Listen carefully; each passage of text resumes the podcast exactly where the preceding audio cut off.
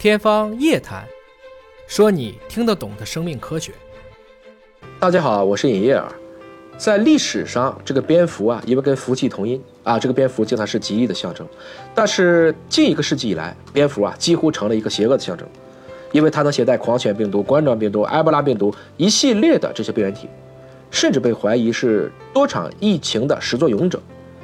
有一些极端分子甚至说，应该在全球发起一场轰轰烈烈的剿灭蝙蝠的运动。但是最近呢，多篇在《自然》杂志上的研究显示，我们大概夸大了蝙蝠带来的影响。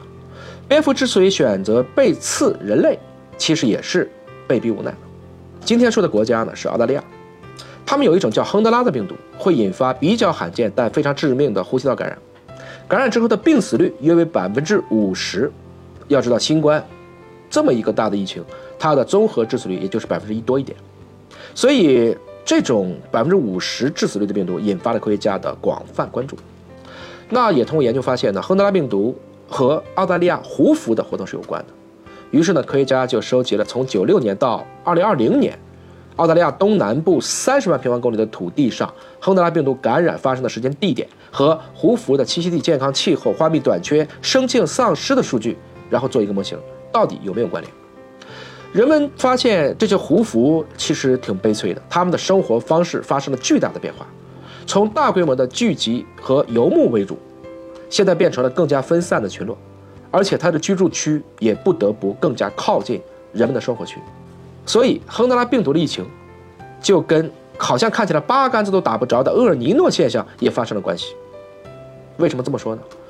发生了强的。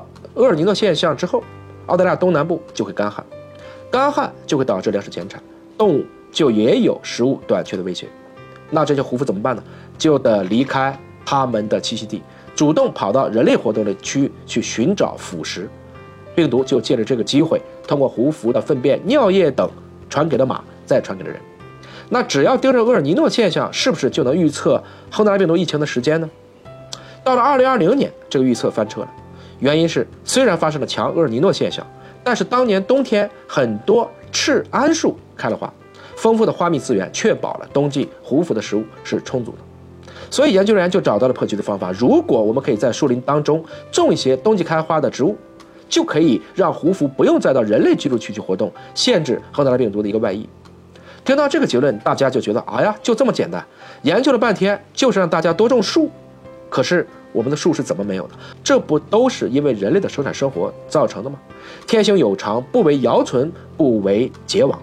万物都是生态系统的一部分。胡蝠本就生活在生态系统的平衡当中。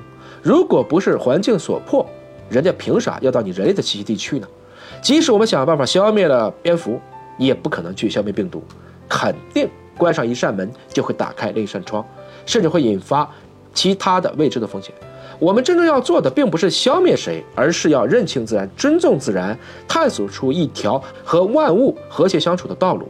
毕竟，地球可以没有人类，但人类却不能没有地球。保护地球和万事万物和平共处、共享这个蓝色星球，就是保护人类自己。